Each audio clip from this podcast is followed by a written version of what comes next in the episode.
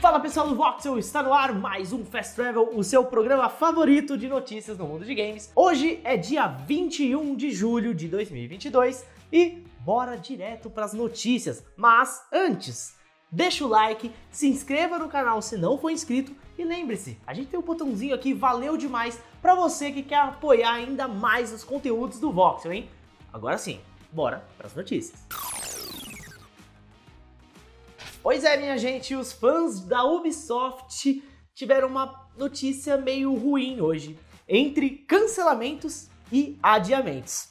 Pois é, vamos começar falando sobre os cancelamentos. Dois jogos foram cancelados pela grande publisher francesa, são eles o Ghost Recon Frontline e o Splinter Cell VR, mas nem chegaram a ser colocados em pauta. Os cortes, segundo a empresa, são para reduzir custos e aumentar o lucro ao longo do tempo. Quem anunciou os cortes foi o próprio CEO da Ubisoft, Yves Guillemot, que disse que a empresa vai priorizar ainda mais grandes oportunidades de desenvolvimento, como foi evidenciado nessa decisão de cortar esses dois jogos para deixar outros projetos com mais destaque. Porém, gente, apesar disso, de priorizar grandes projetos, mais uma notícia aí, agora vamos falar do adiamento, que o Avatar Frontiers of Pandora, que estava para esse ano, mas muita gente já estava duvidando que esse jogo ia sair esse ano, foi adiado para entre 2023 e 2024.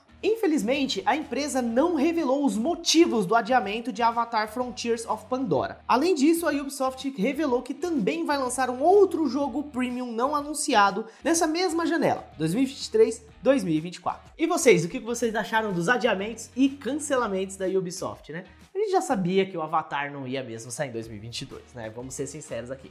Comentem aí e bora para a próxima notícia.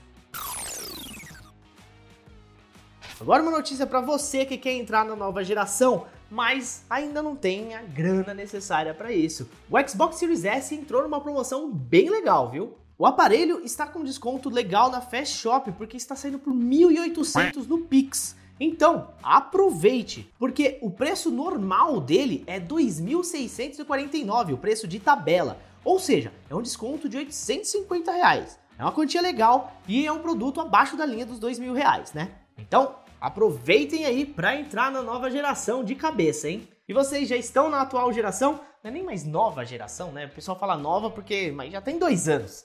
Comentem aí qual é o console que vocês têm e bora para a próxima notícia. E a Bandai Namco anunciou hoje a data de lançamento de Dragon Ball The Breakers, o jogo vai ser lançado no dia 14 de outubro para PlayStation 4, PlayStation 5, Xbox Series, Xbox One e para os PCs, além do Nintendo Switch também. Para você que não sabe o que é o Dragon Ball The Breakers, ele é um multiplayer assimétrico da saga do Goku e sua turma. Gente, o multiplayer assimétrico, para quem não sabe, é quando tem vários jogadores lutando contra um.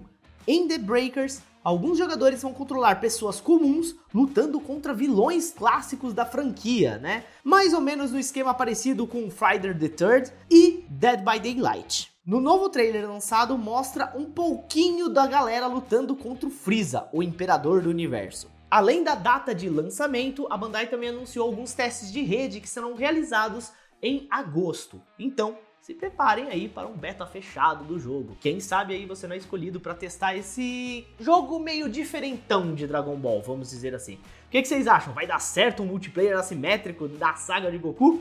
Bom, só resta esperar para ver. E esse foi o nosso Fast Travel de hoje, dia 21 de julho de 2022. Eu quero agradecer a vocês que estão assistindo a gente no YouTube e também a vocês que estão ouvindo a gente pelo nosso podcast Sidecast. Todos os links estão aqui na descrição.